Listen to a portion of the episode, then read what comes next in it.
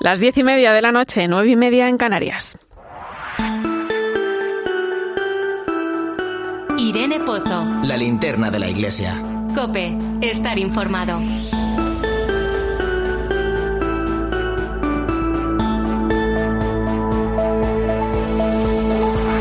¿Qué tal? ¿Cómo estás? Parece mentira, ¿eh? Lo rápido que pasa el tiempo. Nos encontramos ya a las puertas de la Navidad y a pesar de que hay quien está empeñado en esconder algo que sucedió hace más de 2000 años, los cristianos vamos a celebrar un hecho muy importante para el que venimos preparándonos desde hace varias semanas. El Adviento es un tiempo muy bonito que nos ayuda a tomar conciencia de lo que supone para nosotros este hecho. Un tiempo que nos invita a reflexionar y a actuar. ¿Quién no conoce a alguien que esté solo o enfermo? ¿Quién no conoce a alguien que esté sufriendo necesidad? Quizás sea también un buen momento para pedir perdón, para dar gracias, para aclarar alguna situación de esas que nos aprietan un poquito. Rezar, compartir, sonreír a ese compañero con el que siempre te cruzas y ni saludas. Pasear por la calle y mirar a tu alrededor a esas personas que pasan su vida a la intemperie, un café caliente, una palabra amable. Y la familia y los amigos. Es tiempo de reencuentros, de alegría, de soltar alguna lagrimilla por aquellos que nos dejaron. Es tiempo de esperanza. Me gusta el asiento, me recuerda cuando era niña esa felicidad con la que colocábamos en casa de mis abuelos el Belén y cómo ellos nos iban contando la historia de cada figura. Quizá el cuento más sorprendente de todos los cuentos, el que esperábamos con más ilusión. Esas chispitas de emoción, de alegría, de sorpresa son las que necesitamos en este tiempo. Aprender a mirar con los ojos de un niño. Lo dicho, cuenta atrás para la Navidad, abramos el corazón y dejemos sorprender, nos dejemos sorprender por ese niño que van a hacer.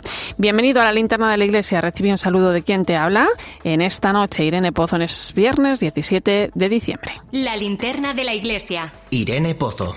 Cope. Estar informado. Como siempre, ya sabes que puedes acompañarnos con tus mensajes a través de las redes sociales. Estamos en Religión Cope en Facebook y Twitter, hoy con el hashtag Linterna Iglesia 17D.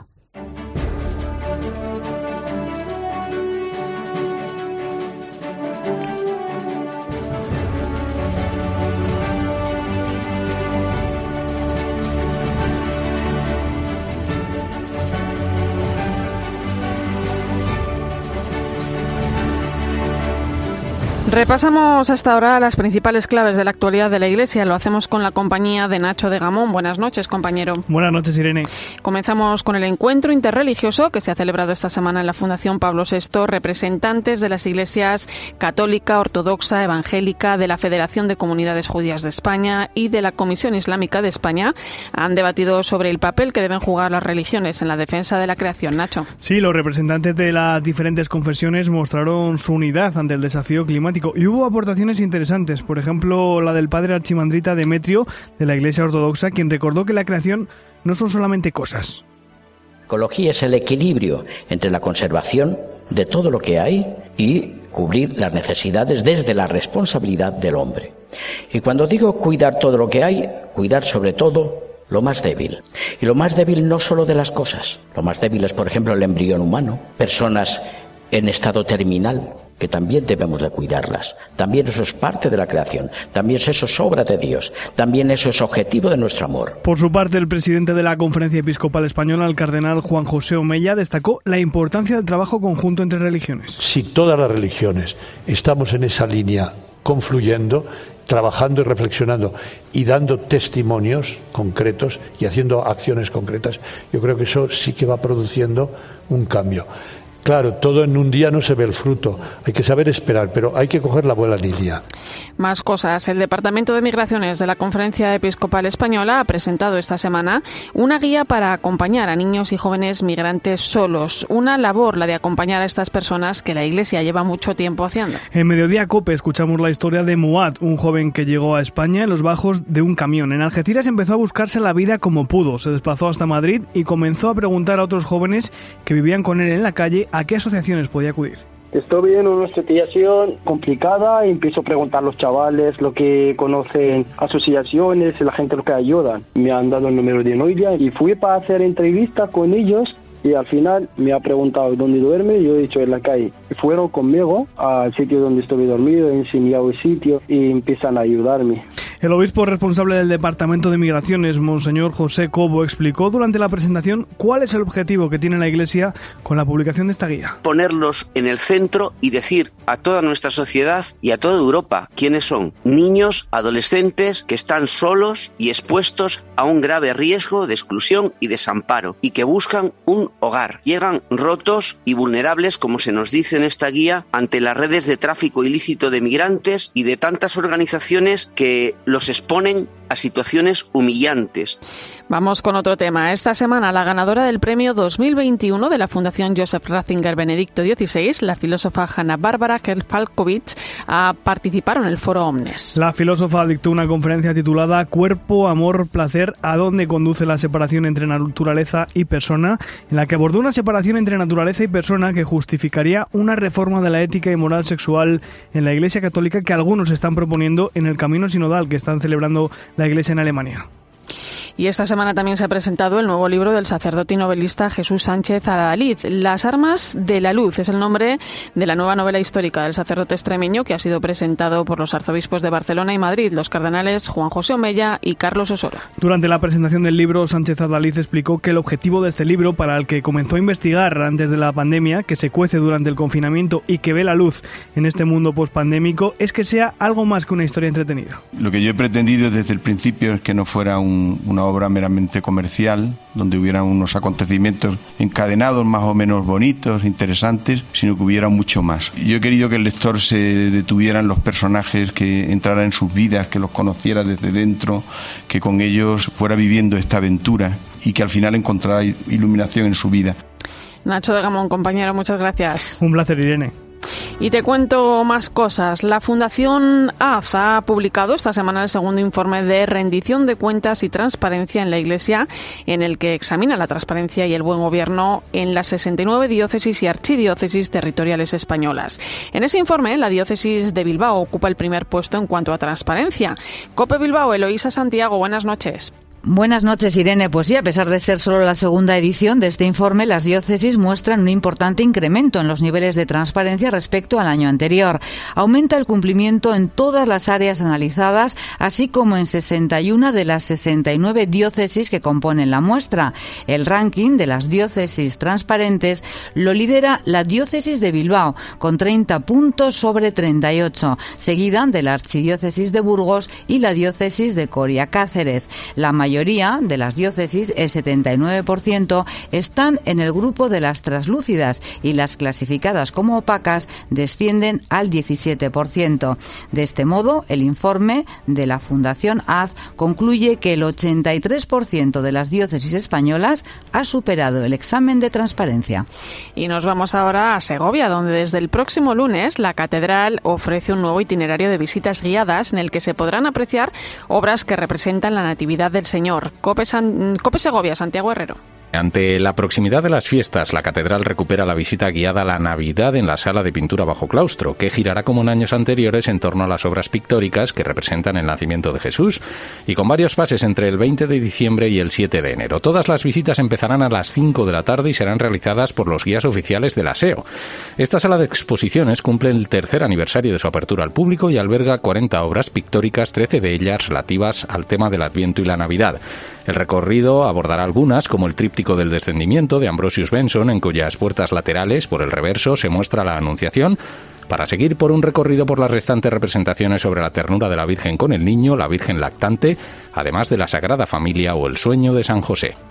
En Cáceres, mañana va a celebrarse la tradicional marcha Todas las religiones por la paz, que viene organizándose desde hace 20 años y que reúne a más de mil personas. Cope Cáceres, Miriam Rodríguez, buenas noches. Buenas noches, Irene. La marcha por la paz, Todas las religiones por la paz en Cáceres alcanza mañana su 20 aniversario. Bajo el lema 20 años soñando juntos, la marcha va a recorrer el paseo de Cánovas desde las 6 de la tarde para dar un testimonio conjunto de todas las religiones presentes en favor de la paz. Al finalizar el recorrido se va a leer un manifiesto común en árabe y en castellano. Además de la diócesis de Coria Cáceres, organizan esta iniciativa la comunidad islámica de Cáceres, la comunidad Bahá'í de Extremadura y la comunidad budista El Olivar del Buda y colaboran por primera vez la Iglesia Ortodoxa Rumana y la Iglesia Iglesia Evangélica El Puente de la capital cacereña. Unas mil personas acuden cada año a esta llamada por la paz. Y acabamos este recorrido en Burgos, donde esta semana se ha presentado el nuevo proyecto de accesibilidad cognitiva, la Catedral de Burgos, un lugar para todos. Cope Burgos, Sergio Corral, buenas noches. Buenas noches, Irene. La Catedral de Burgos se ha convertido en un lugar más accesible gracias a la Catedral, un lugar para todos, un proyecto que permite visitar el templo de una manera sencilla y comprensible a personas con discapacidad cognitiva. Entre los materiales que se ofrecen figuran una guía de lectura fácil, una innovadora aplicación digital interactiva en formato tablet y material educativo para las aulas. El proyecto está destinado especialmente a instituciones educativas y a asociaciones del tercer sector que trabajan en el campo de la discapacidad intelectual. Este proyecto cuenta con una inversión que supera los 36.000 euros. Serán financiados por la Fundación Octavo Centenario de la Catedral y el propio Cabildo Metropolitano. Escuchas la linterna de la iglesia. Con Irene Pozo. Cope, estar informado.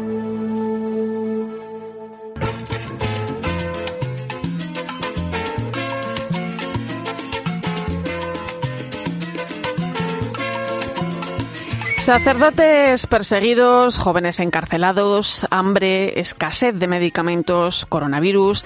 En Cuba, el pueblo y la iglesia sufren por toda esta situación de la que han logrado huir más de 1.600.000 habitantes, lo que supone un 14,6% de la población del país.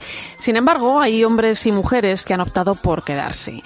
Diana es catequista y ha decidido ser artífice del cambio que necesita la isla. Cuando me di cuenta cómo la iglesia me había ayudado, decidí hacerme catequista y hablar sobre Dios, porque el cambio llega por los niños cuando regresan a sus casas y bendicen los alimentos y le hablan a sus padres sobre Jesucristo. Y aunque la visión que generalmente nos llega de la isla caribeña es la de un paraíso terrenal donde se está muy a gusto, la realidad es muy diferente. La vida no es fácil. A pesar de toda esta belleza y alegría, es común que la gente caiga en depresión. Muchos pierden la esperanza por algo mejor. En medio de realidades tan difíciles y desoladoras, la Iglesia siempre anuncia a Dios como única esperanza y salvación. Sin embargo, esta misión en Cuba también ha sido motivo de persecución. Vivir nuestra fe católica podía ser a expensas, comida, familia, de trabajo y casa. Pero al igual que Diana, en Cuba son muchos los valientes testigos de la fe que permanecen en condiciones difíciles y con el apoyo de ayuda a la Iglesia necesitada. Gracias a tus regalos de fe, hoy soy una mujer con un sentido de la vida más profundo. Crecí leyendo la Biblia del niño. Me dio lo más importante de mi vida, la fe. Esta Navidad acércate a miles de catequistas que, como Diana, son perseguidos por su fe. Ellos son instrumentos para llevar el Evangelio, pero necesitan material para transmitir la fe a las nuevas generaciones. Esta Navidad regálales esperanza y hazles sitio en tu posada.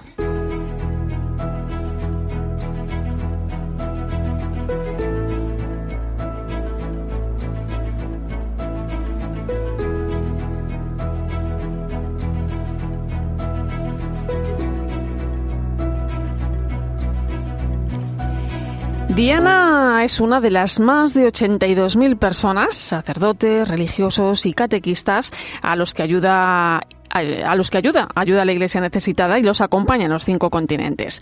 Esta fundación de la Santa Sede acaba de poner en marcha su campaña Que haya sitio en tu posada, con la que pretende poner el foco en el trabajo que llevan a cabo hombres y mujeres que sostienen la fe en situaciones insostenibles. Su director en España es Javier Menéndez Ross. Buenas noches, Javier. Muy buenas noches. Eh, ¿Cómo explicar esta labor en un mundo, eh, bueno, cada vez más secularizado, ¿no? Porque es importante apoyar a aquellos que sostienen la fe, pues en situaciones la gran mayoría de las veces muy complicadas. Porque no tenemos que ver películas de superhéroes, los tenemos cada día de nuestros pueblos, de nuestras provincias, misioneros, sacerdotes diocesanos de los propios países, religiosas y laicos comprometidos con la fe que están dispuestos en muchísimos países del mundo a entregar su vida al servicio de la evangelización. Y esto es una auténtica maravilla porque son auténticos regalos de fe, como decíais ahora mismo. Eh, Javier, ¿qué pretende ayudar a la Iglesia necesitada con esta campaña? Pues lo que pretendemos es que no nos olvidemos de todas esas personas en primer lugar y por supuesto de, de los más de 600.000 personas a las que ayudan que son cristianos que viven en situación de muchísima necesidad, bien porque no tienen recursos o bien incluso de discriminación o persecución por el solo hecho de ser cristianos y que viven valientemente su fe y son un, ejemplo para todos nosotros. Eh, ¿Cuáles son los principales problemas con los que se encuentran pues estas más de 82.000 personas a las que acompañáis? Porque quizá aquí en España no somos muy conscientes de realidades que se viven en otros países. Efectivamente, pues nos falta mucha sensibilización, mucha información y, los medios a veces pues se preocupan de otros temas pero eh, lo que queremos en esta campaña es mirar al corazón de nuestra misión, de la misión de ayuda a la Iglesia necesitada, que es ayudar a la evangelización, ayudar a que la palabra de Dios se extienda. Y, y lo que queremos es que esta Navidad, como dice nuestro lema, que haya sitio en nuestra posada, que abramos nuestro corazón de par en par y que, y que nos fijemos y demos nuestra oración y nuestra caridad a todos estos hermanos que les falta tantísimas cosas, pero que en cambio tienen otras que nos pueden dar a nosotros, como es una fe absolutamente admirable. Eh, el informe de libertad religiosa que habéis presentado este año eh, refleja que un 25% de los cristianos del mundo viven en países donde son discriminados o, perseguidos ¿no? por su fe. Crece también la intolerancia religiosa. ¿Cómo se combate esto? Pues se combate en primer lugar eh, informando, sensibilizando a todos los niveles, a niveles instituciones internacionales, gobiernos, intentando que, esto no sea simplemente algo anecdótico, sino que sea importantísimo, que la libertad religiosa es un derecho fundamental, barómetro de muchos otros derechos y muchas otras libertades, que cuando se incumple es señal inequívoca de que fallan otros derechos esenciales en la sociedad y en la vida humana y que y que tenemos que sensibilizarnos de que el respeto y la tolerancia por otras religiones y por vivir eh, cualquier credo religioso es fundamental en nuestras vidas. Eh, la pandemia, Javier, nos ha hecho vulnerables a cada uno de nosotros, pero no hay duda de que a quien más ha sacudido es a aquellas personas ¿no? que ya estaban en desventaja, ¿no? lo podemos decir así. ¿Cómo ha influido la pandemia en aquellos lugares donde ya de por sí es difícil mantener la esperanza? Pues sí, la pandemia ha sido un, un golpe fortísimo para, para todos pero claro, imaginémonos si nosotros lo hemos vivido con un sistema hospitalario, con médicos, con todo tipo de medicinas, de atenciones, de vacunas, eh, en los países pobres, pues evidentemente todo esto falta y aunque en algunos eh, la incidencia del coronavirus no ha sido tan fuerte como en Occidente, en otros ha sido brutal y entonces es una, un golpe más al sistema médico y a la salud de todos ellos y luego aparte que incluso ha habido en países como en Pakistán donde han acusado a minorías como los cristianos de haber sido instigadores de este virus y les han, llegado hasta negar la atención médica mínima o los o, mascarillas o temas absolutamente necesarios para afrontar el virus. Qué tremendo. Qué tremendo. Eh, Javier, son 15 años al timón de ayuda a la Iglesia necesitada aquí en España. ¿Cómo ha cambiado en este tiempo nuestra visión con la Iglesia que sufre? ¿no? ¿Cómo ha evolucionado? Bueno, me gustaría decir algo positivo en este sentido. Desde hace 15 años, cuando iniciamos nuestra primera campaña de Navidad con los cristianos de Irak, creo que había un desconocimiento grandísimo de que en distintas partes del mundo, no solo en Oriente Medio, África o Asia o América, se incumplía la libertad religiosa y afectaba de forma esencial a los cristianos. Eh, había un grandísimo desconocimiento.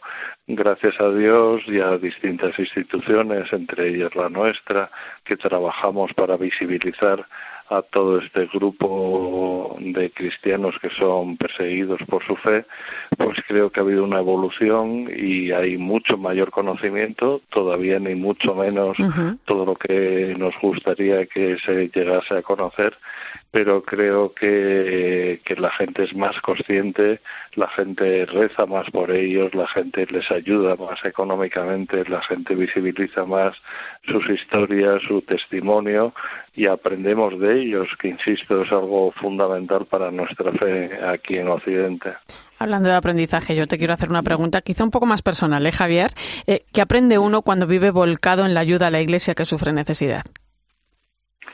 Pues aprende muchas cosas. Aprende, en primer lugar, a ser humilde, porque muchas veces nos creemos que nosotros somos los buenos, los que ayudamos, los que rezamos, los que damos dinero y sin embargo siempre, siempre la lección te la llevas cuando visitas a los cristianos de estos países, la lección te la llevas tú, son ellos los que los que te enseñan, los que te hacen tu fe eh, mucho más auténtica cuando se juegan la vida simplemente por ir a misa los domingos o por ser cristianos y mostrar su fe, pues al final te, te revuelve y te motiva a ser mucho más auténtico.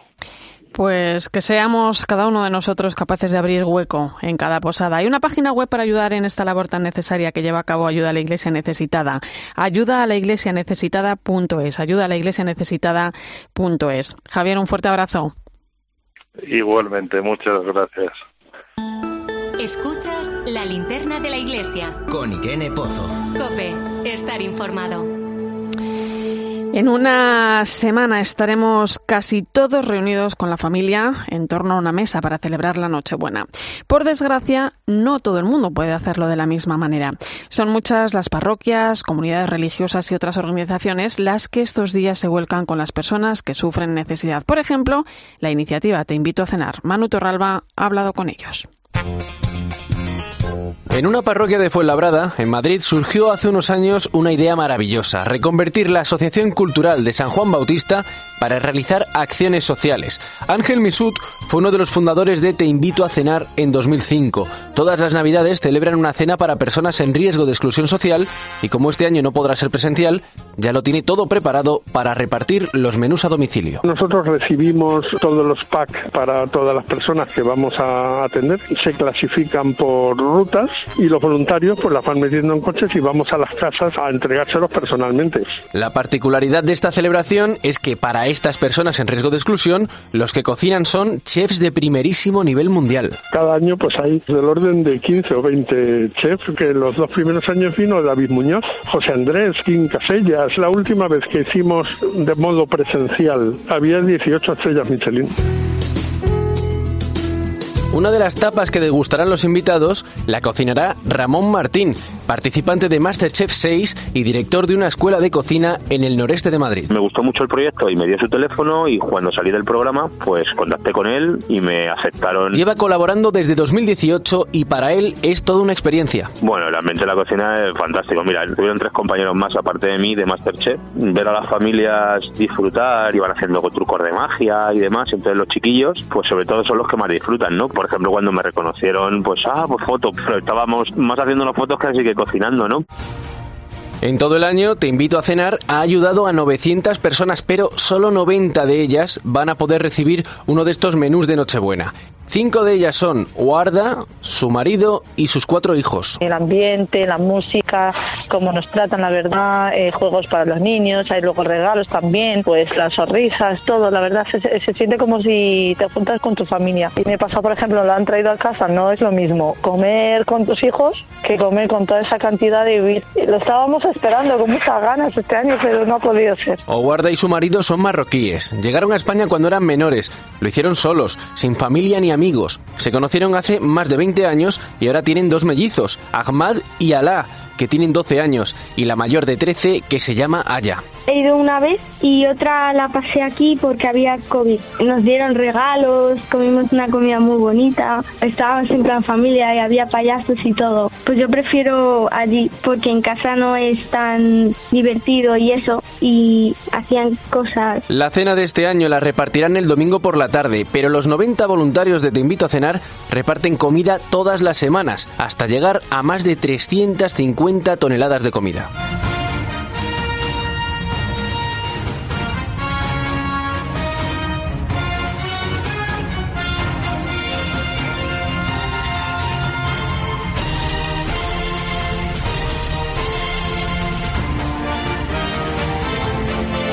Pues nos acercamos ya a las 11 de la noche, las 10 en Canarias. Hoy el Papa cumple 85 años. Veremos cómo ha pasado el día el Santo Padre, que además ayer mismo recibía al primer grupo de obispos españoles que se encuentra en visita limina. Todos los detalles en unos minutos. Recuerda que estamos en Religión Cope en Facebook y Twitter, hoy con el hashtag Linterna Iglesia 17D.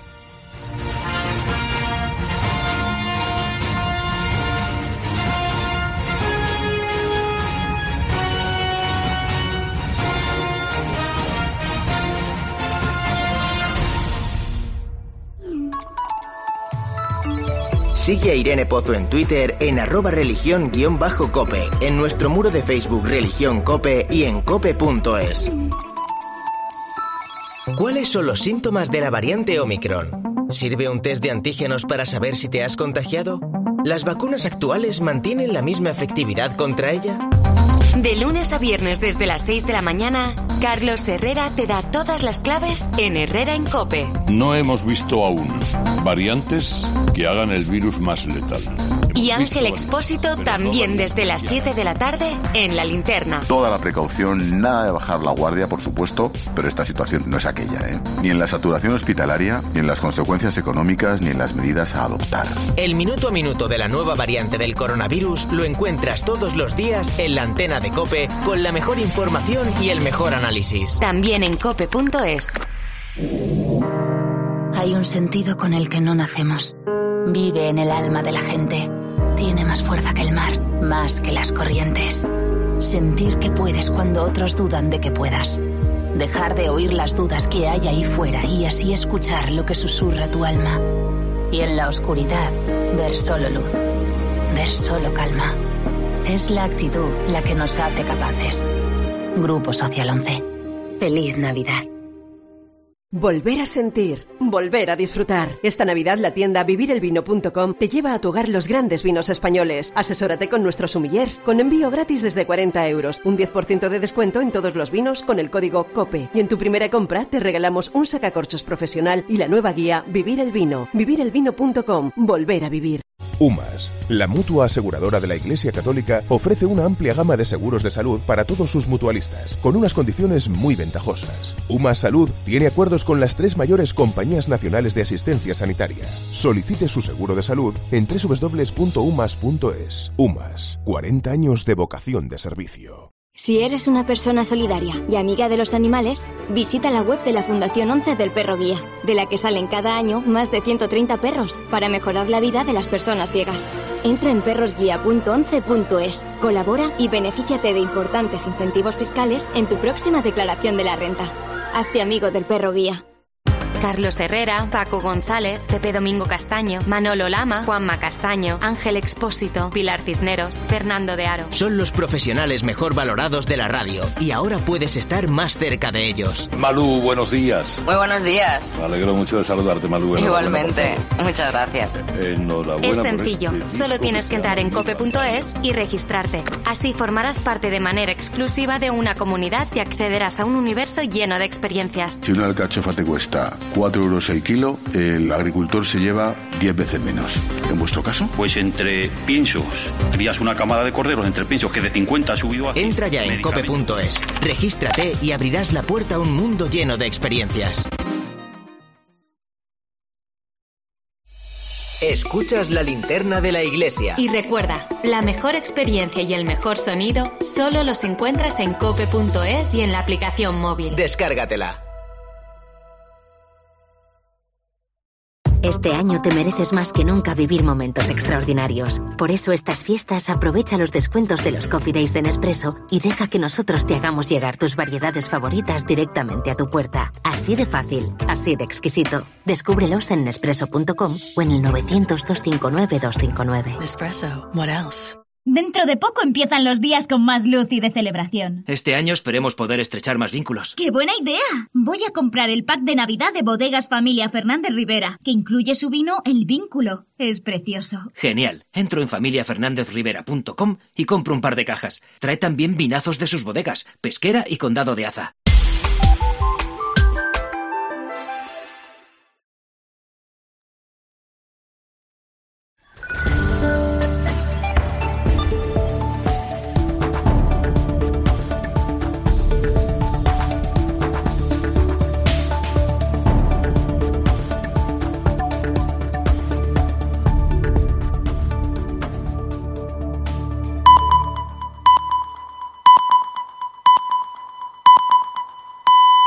Son las 11 de la noche, las 10 en Canarias. Irene Pozo. La linterna de la iglesia. Cope, estar informado.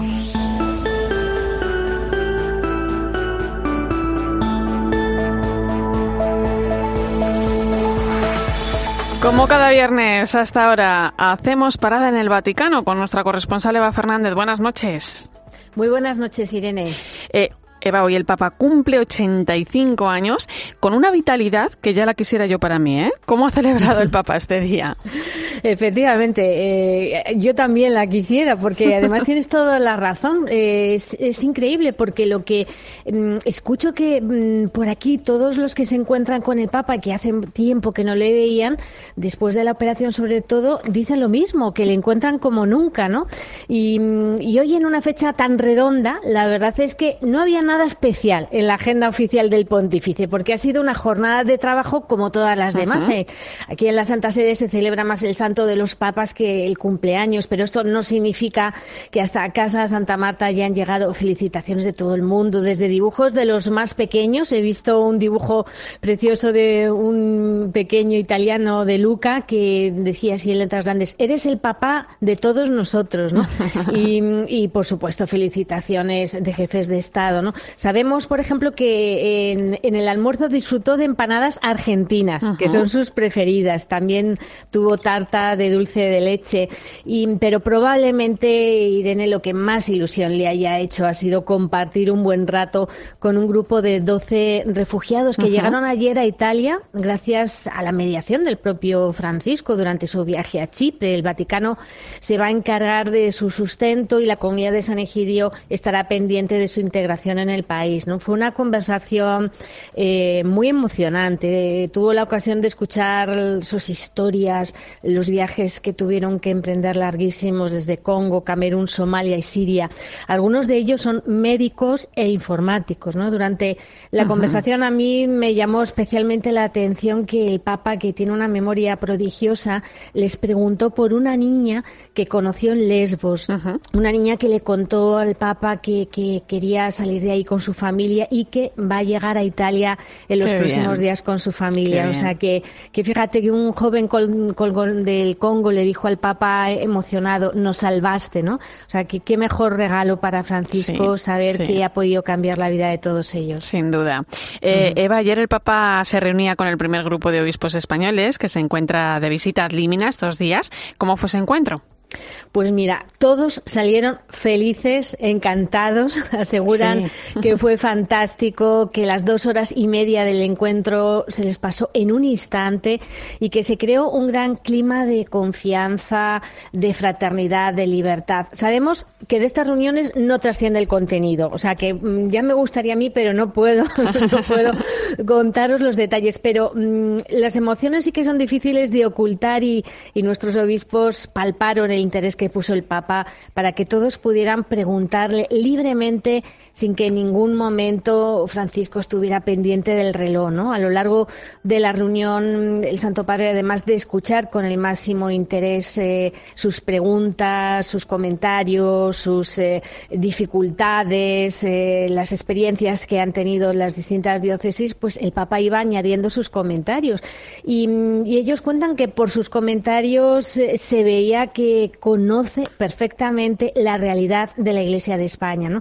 Les invito a cuidar las cuatro cercanías de los obispos, que para mí ha sido un descubrimiento porque no sabía que había que tenían estas cuatro cercanías, son muy bonitas. Les, repito, la cercanía con Dios, sobre todo, la cercanía entre los obispos, la cercanía con los sacerdotes y la cercanía con todo el pueblo de Dios. Y fue una coincidencia, Irene, que el encuentro con el Papa tuviera lugar justo en la víspera de su cumpleaños, porque así pudieron felicitarle, algunos le entregaron algunos regalos de su diócesis y mañana la visita al Limina, que ha sido un auténtico maratón de trabajo. Me Era muy divertido verles correr de un, pero correr prácticamente. Bueno, hay alguna foto fabulosa, ¿eh? en redes sociales. Sí, efectivamente, genial, porque claro, además tenían que llegar pronto a la siguiente cita, entre medias si podían conseguir eh, comer, o sea, que mm, mañana ya concluye con una, con una sesión de trabajo en la Secretaría de Estado. Muy bien, Eva. Pues eh, disfruta de la Navidad allí en Roma, que debe ser preciosa también. Nos hablamos el viernes que viene, en Nochebuena. Efectivamente, qué, qué suerte ¿eh? podernos felicitar y poder felicitar a todos los oyentes en un día tan importante. Un, un placer. Pues un fuerte abrazo, compañera. Un abrazo, hasta pronto. Escuchas la linterna de la iglesia. Con Irene Pozo. Cope, estar informado.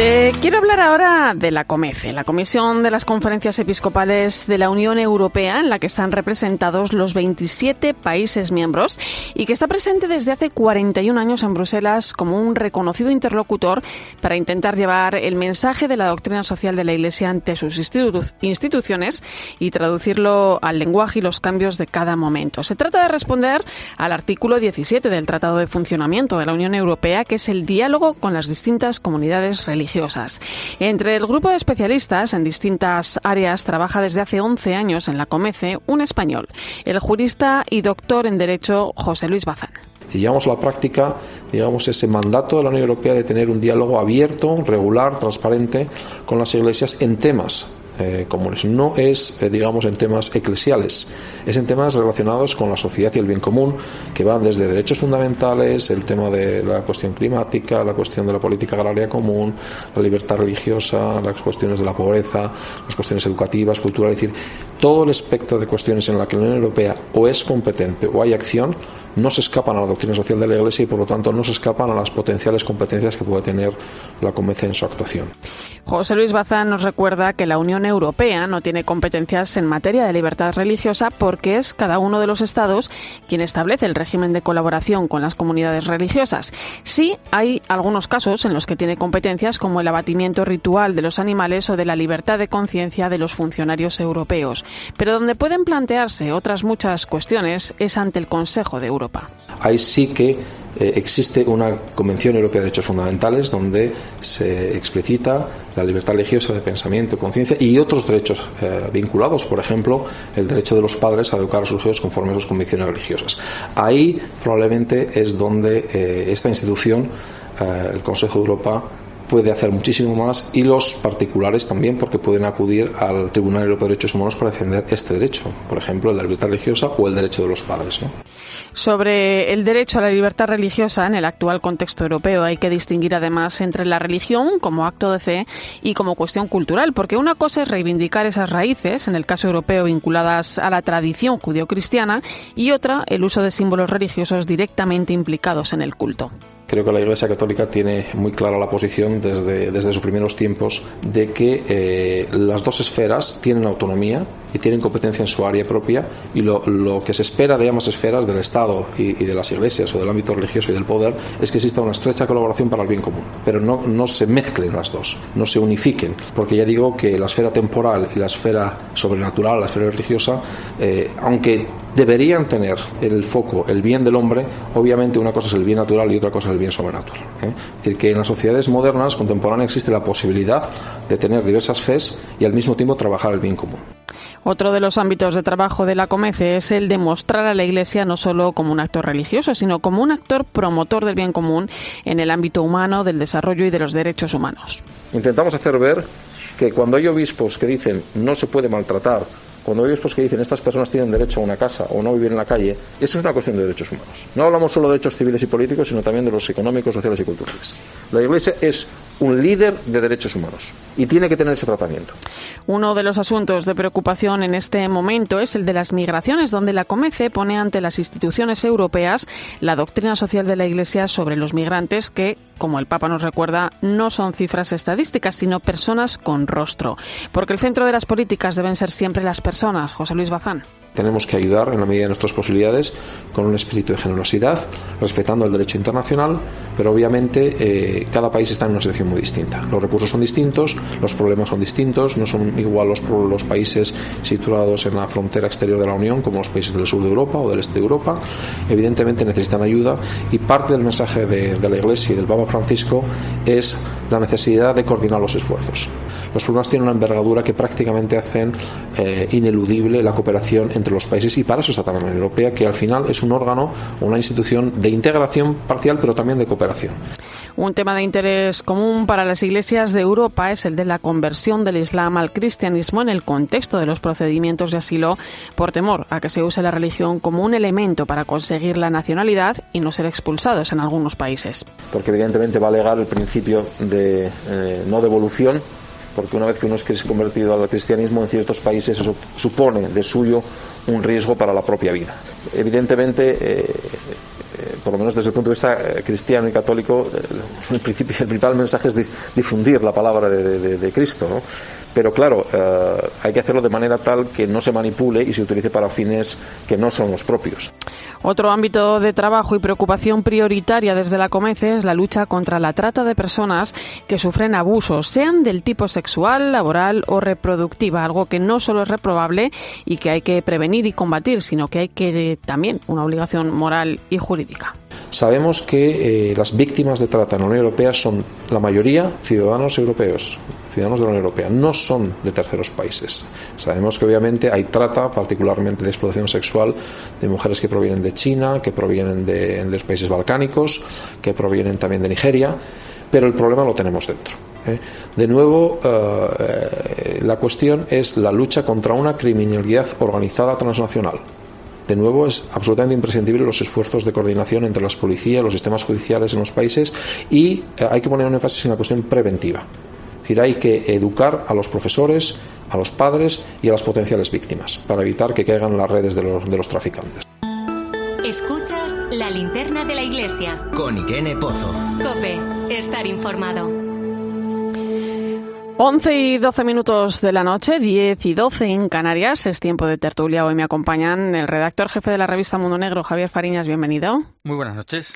Y la periodista de ABC, Laura Daniele, ¿cómo estás? Muy bien, muy buenas noches a todos. Bueno, pues muchos temas hoy sobre la mesa. Vamos a empezar hablando de migraciones, con esa guía que ha elaborado la Iglesia para acompañar a menores migrantes que están solos. Decía Monseñor José Cobo, uno de los obispos del Departamento de Migraciones de la Conferencia Episcopal, en la presentación de esta guía, que traen tres heridas. Son menores, en situación irregular y sin tutela. Y además se encuentran en una sociedad que les deja en el limbo y en los márgenes. Pues me parece que Monseñor Cobo se ha quedado corto. Corto, que ha sido bastante elocuente, hombre, no. Si se pone a, enumerar los, los dolores que por los mm. que pasa cada uno de estos chicos, de estos chicas, de estos chicos y chicas que, que vienen aquí con nosotros o que llegan a, a otros lugares. Que decir que, por ejemplo, no podemos olvidar tampoco la frontera entre México y Estados Unidos, ¿no? También otra de esas fronteras dolorosísimas, ¿no? Donde, donde hemos visto imágenes espeluznantes de, de chicos metidos en, en, jaulas. Bueno, pues que sí que estamos hablando de, de una situación en la que también vemos uno de los colectivos que quizá más rápidamente se ha visto por el uso del lenguaje por el uso político más rápidamente degradado, que si lo que al principio era un acrónimo meramente descriptivo de una realidad, los, los MENAS, que son los menores extranjeros no acompañados, pues eso entre la degeneración del lenguaje, la degeneración política, el, racismo, la xenofobia, el, el odio o, la, o el desinterés por los demás, pues ese, ese término ya se asocia directamente a la criminalidad, a la delincuencia, que sigue aquí en nuestro país en elecciones relativamente cercanas ha sido eh, esgrimido como un arma política. Y nos olvidamos de lo fundamental que es esa M mayúscula, que son menores, que están solos y que entre otras tres, que entre otros dolores pues eh, portan esos tres que, que, hablábamos señor Cobo, pero podemos hablar de hambre, podemos hablar de violaciones, escuchamos ahora al señor Bazán hablar de tráficos, bueno, dice que que en definitiva nos olvidamos de lo fundamental de ese sustantivo que son menores. Eh, el pasado mes de octubre se aprobó en Consejo de Ministros la reforma del reglamento de extranjería, especialmente en lo relativo a los derechos eh, de menores. Eso se supone que va a facilitar la transición a la vida adulta, al asegurar la continuación de, la documentación de los, de los chicos. Eh, es un paso a valorar positivamente a pesar de que se pueda hacer mucho más, claro. Sí, ah, bueno, evidentemente aquello era una anomalía, ¿no? En, dentro de los países europeos y había que ponerle solución y el gobierno finalmente ha tomado una medida que era de sentido común. No podía ser que cuando llegaran a la mayoría de edad se quedaran en el limbo eh, jurídico. Pero bueno, un poco siguiendo la, línea que decía Javier, el Papa hablaba hace unos días de, del altar de la hipocresía, ¿no? Cuando se refería a las razones por las que había aceptado la renuncia del arzobispo de París y me hizo pensar mucho en cuáles son nuestros propios altares de la hipocresía. Y yo creo que este tema de los menores no acompañados tiene mucho de hipocresía, porque eh, las administraciones, sobre todo, tienen una gran preocupación, ¿no? Por lo que, por eh, digamos, ubicar a estos menores en pisos ¿no? medio tutelados, eh, donde les dan un abono de metro, les visitan de vez en cuando para certificar que no montan escándalos, pero en realidad, como decía Monseñor José Cobo, lo que necesitan estos menores es un hogar un hogar que es un hogar seguro, que es un derecho humano. Y creo que bueno, que hay mucho camino por andar, ¿no? Por proporcionar a estos menores lo que realmente es justo, lo que es de ley, ¿no? Que es tener un sitio para poder desarrollar su vida, su personalidad en un momento en el que están eh, forjándose, ¿no? Como personas, que no les podemos abandonar. Claro, a priori el reglamento es una buena noticia. Otra cosa es que se cumpla. Y que se cumpla bien. Que si no hace falta firmar un reglamento para reconocer y garantizar los derechos de los menores. Que sí que al, que al final, que sí que antes de ese reglamento, los menores, sea cual sea su nacionalidad, sea cual sea su origen, sea cual sea su situación, pero especialmente en casos de vulnerabilidad, hay que prestarles atención, haya o no reglamento. Y tenemos recientemente, que decir, hace meses, cuando se devolvió a infinidad de chavales por la valla por la que habían entrado el gobierno de nuestro país. Entonces, que hay un reglamento que se cumple y se aplica, ojalá, pero es que antes de que existiera ese reglamento, las devoluciones en caliente, especialmente a menores a los que no se puede constatar ni se puede certificar su edad, pero con sospechas de que son menores, no se les puede devolver. Bueno, no se puede devolver a nadie en caliente pero a los menores muchísimo menos. Entonces, porque el reglamento... Es que de hecho muchos llegan y no dicen ni su edad eh, por miedo, ¿no? A veces por miedo, a veces pues eh, no facilitan su... Esto no facilita tampoco su identificación, ¿no? Porque, porque se encuentran desinformados, eh, otros con miedo a lo que les pueda pasar se, revelando su edad. En fin, que, que son muchísimas circunstancias a su alrededor también. Y el miedo que acumulan de un trayecto, que sí que hay muchísimos chicos que vienen de Guinea, de Guinea, la que llamamos Guinea Conakry, que decir, son cientos y cientos de kilómetros solos. O sea, vamos a poner que no, nuestros chicos, ¿a, qué edad les dejamos ir solos a la Puerta del Sol a comprarse un disco? Sí, sí. Bueno, pues estamos hablando de que tienen que ir solos a París, a Londres, o no absolutamente solos. Entonces, que sí que el miedo es su DNI. Entonces, bueno, pues claro, ¿cómo van a decir a nadie lo que les pasa? Bueno, vamos con, con, más cosas. Hablábamos antes de ese informe de la Fundación AZ sobre transparencia y buen gobierno de las diócesis. Aprueban en transparencia la gran mayoría, con nota Bilbao, Burgos y Coria Cáceres. La verdad es que el esfuerzo que ha hecho la Iglesia en los últimos eh, años eh, es importante y es muy positivo.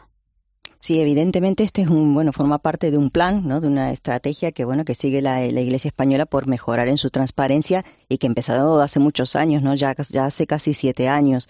El año pasado la, la Conferencia Episcopal daba cuenta que ya el 78% de las diócesis y más de 240 parroquias se habían sometido a una auditoría de revisión de cuentas. Yo creo que vamos por el buen camino y cualquier paso en ese sentido y de mejorar la transparencia de la Iglesia es, es bueno para todos.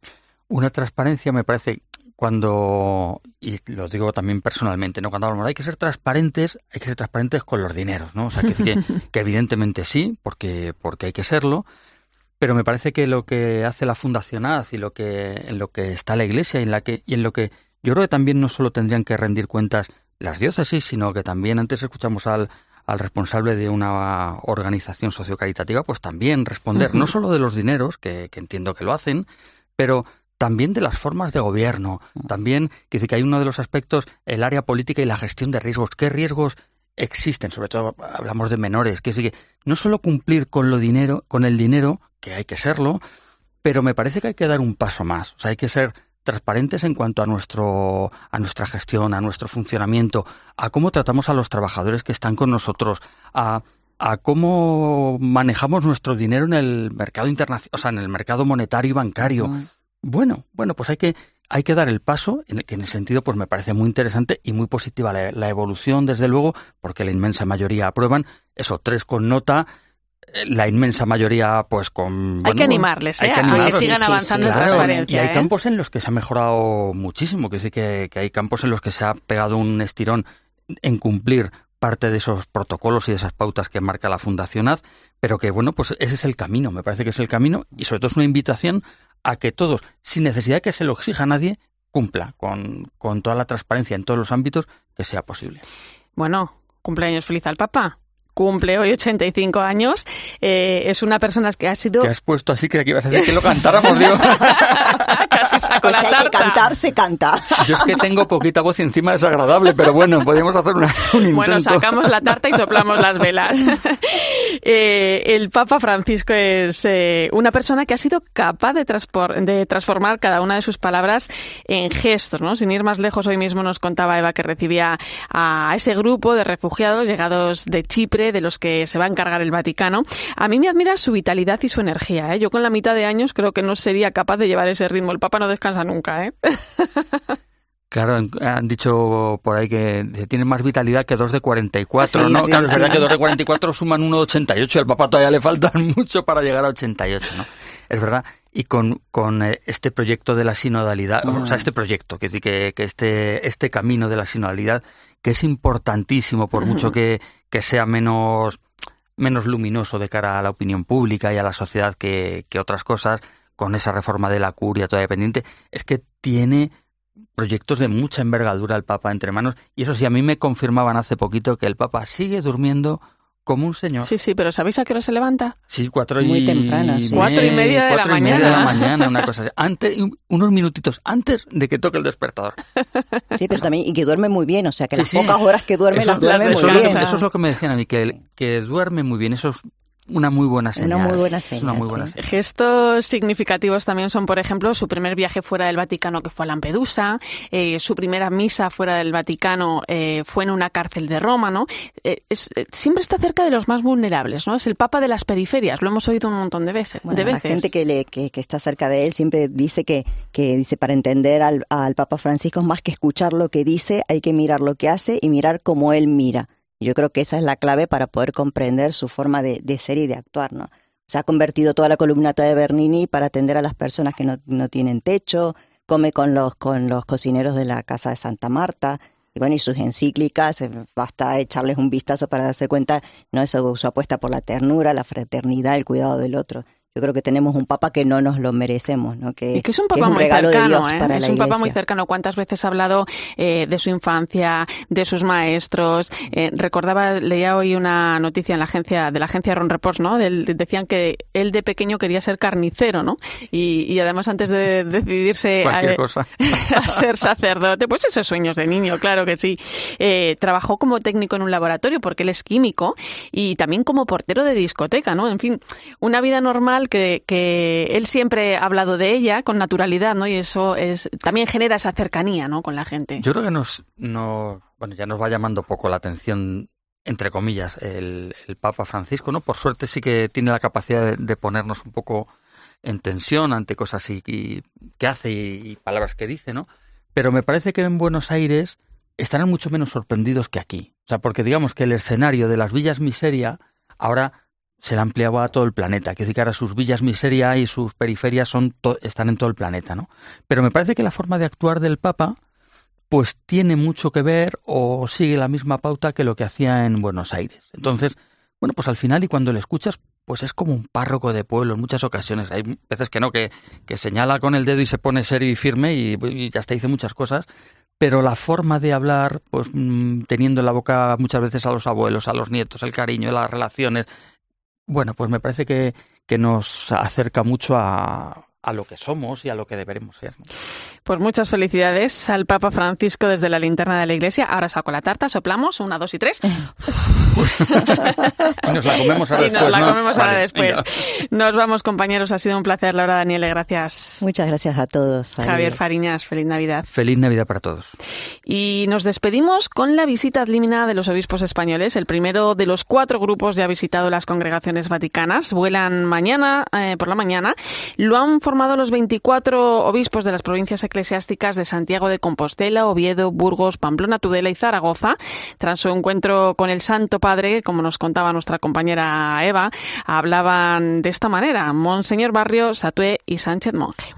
Yo creo que el Papa pues tiene interés de, de venir a, a Santiago, pero esto no quiere decir que ese deseo lo, lo, lo pueda realizar al 100% dadas las circunstancias en las que nos encontramos. Lo mejor ha sido el clima de confianza, de fraternidad, de libertad que él ha creado. Hemos podido plantearle todas las cuestiones que hemos querido. Él nos ha invitado a cuidar las cuatro cercanías del obispo. La verdad es que ha sido un acontecimiento inolvidable para nosotros. En general ha sido un encuentro muy sabroso, muy para nosotros el darnos ánimos para seguir la tarea de la evangelización sin cansarnos, sin, ceder a, a otros temas de, que pueden venir hacia abajo.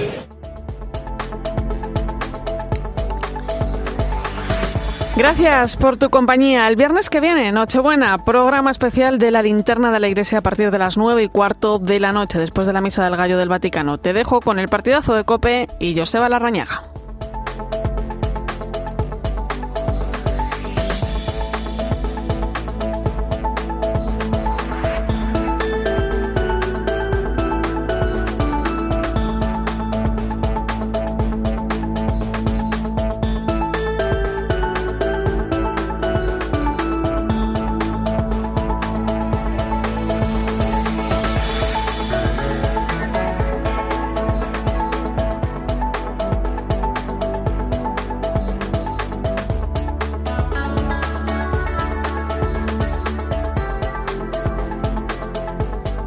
Irene Pozo. La linterna de la iglesia. Cope. Estar informado. Este fin de semana, Cristina tiene un plan. Desde las 10 de la mañana hasta las 2 quiero contarte las mejores historias, emocionarme contigo, reírme contigo. En Cope, de 10 de la mañana a 2 de la tarde, los sábados y domingos, el mejor entretenimiento lo encuentras en fin de semana, con Cristina López Slichting. Escuchas Cope. Y recuerda, la mejor experiencia y el mejor sonido solo los encuentras en cope.es y en la aplicación móvil. Descárgatela. Volver a sentir, volver a disfrutar. Esta Navidad la tienda vivirelvino.com te lleva a tu hogar los grandes vinos españoles. Asesórate con nuestros sumillers con envío gratis desde 40 euros, un 10% de descuento en todos los vinos con el código COPE. Y en tu primera compra te regalamos un sacacorchos profesional y la nueva guía Vivir el Vino. Vivirelvino.com, volver a vivir. Hay batería suficiente. Like a Bosch. Aspiro tranquilamente. Like a Bosch. Vive Like a Bosch. Nuevo aspirador al límite 8. Descúbrelo en tiendas MediaMark o en MediaMark.es. Y ahora llévate un taladro gratis. Bosch. En estas fiestas solo deberías perder tu tiempo desenredando las luces del árbol de Navidad. Y no con tu seguro. ¿Berti o falso? Por eso asegura tu casa desde 78 euros y además te aseguramos que no te haremos perder tu tiempo. Entra en Berti.es y estas navidades solo preocúpate de disfrutar. Berti, tu aseguradora digital. Esta cena de Navidad está llena de los de Lowy. Normal. Si te vienes a Lowy tienes fibra de la buena buena y móvil con 10 gigas por solo 29,95 precio final. Qué simple. Muy simple. ¿Y qué Lowy? Muy Lowy. Corre a lowy.es o llama gratis al 1456. Lowy. Hay gustos para todos, pero lo que le gusta a todo el mundo es la ilusión. Y en Viajes El Corte Inglés de eso tenemos un montón. Estas navidades te proponemos una variedad de opciones con las que seguro que aciertas. Tarjetas regalo, espectáculos, parques temáticos, bienestar y hasta cajas regalo para sorprender a quien más quieres. Con hasta un 25% de descuento, cambio gratuito, descuentos para niños y sin gastos de cancelación. Además, si encuentras un precio mejor, te lo igualamos. Esta Navidad regala la ilusión de viajar con Viajes El Corte Inglés. Y dime, ¿cómo estás? Bien, mejor. Necesitaba hablar con un especialista.